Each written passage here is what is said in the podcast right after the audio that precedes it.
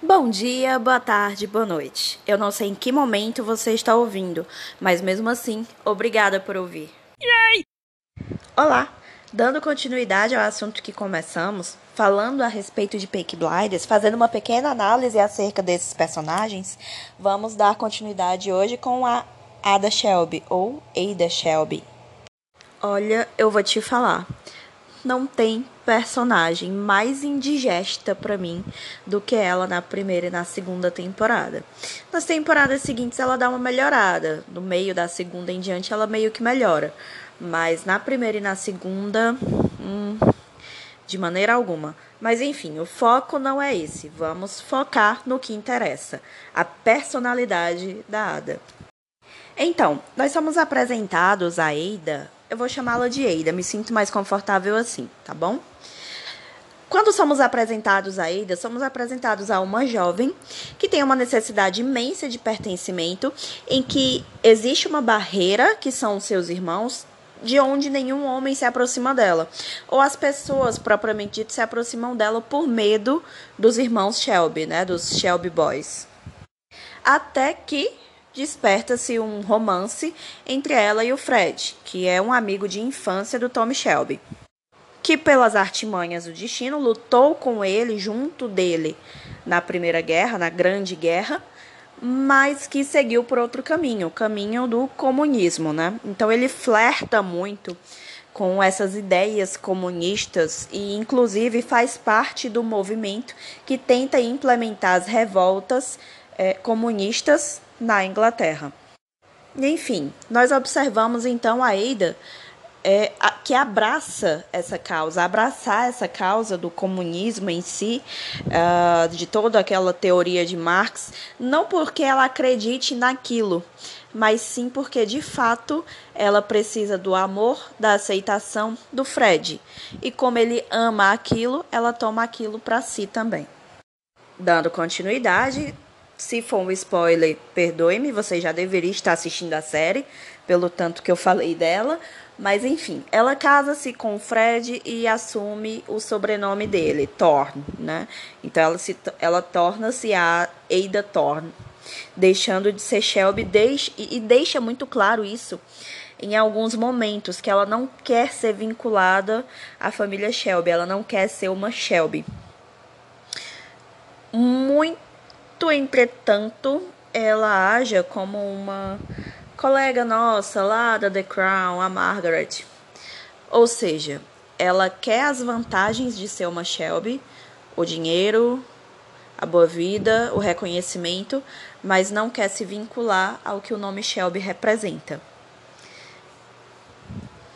Quanto a isso, é uma das coisas que me deixa bem intrigada com ela e que aponta muito para essa questão da imaturidade.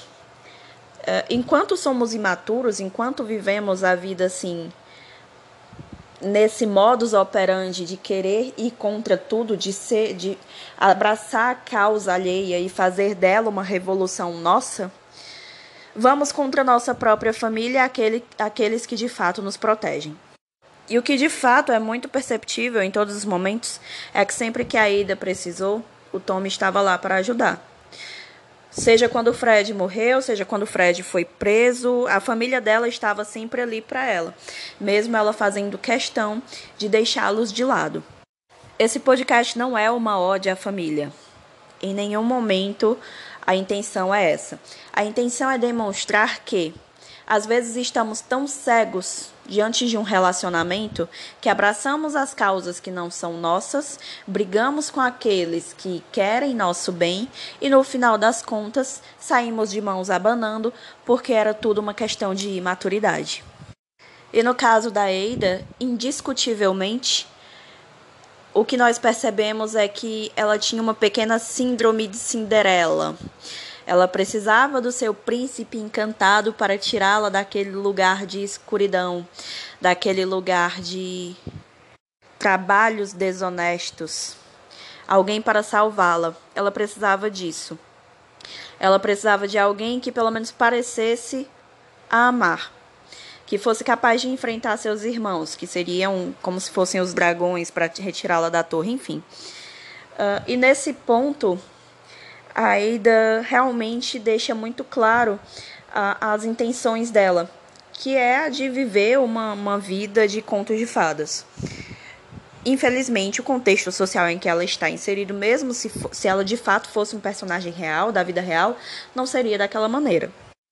Então, o recado que eu quero deixar hoje com esse podcast é: saia desse mundo de imaturidade, não corra riscos abraçando causas que não são suas realmente e observe se você não está afastando as pessoas que de fato podem lhe ajudar. Porque tem algo que ela deixa que ela deixa muito claro, pelo menos para mim, durante essa trajetória dela com o Fred, na, na primeira, na segunda temporada, mais ou menos, é o que todo imaturo, o que todo filho adolescente ou alguns jovens até fazem com os pais, com a própria família. Agem com toda a força, com toda a raiva para cima da família, para cima dos pais, para cima daqueles que querem o seu bem, porque sabem, no fundo, no fundo, sabem, têm a certeza de que eles não vão revidar.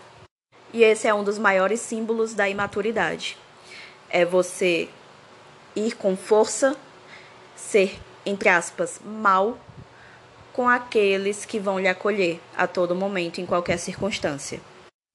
Sendo assim, esse é o recado de hoje. Fico por aqui, essa pequena análise a respeito da Eida. Em breve voltarei com mais, provavelmente, porque ela tem uma grande mudança nas temporadas seguintes, como eu comentei, e eu acho interessante fazer um, um adendo mais à frente, mas a priori eu gostaria realmente de deixar é, de deixar essa informação que lutemos contra a imaturidade.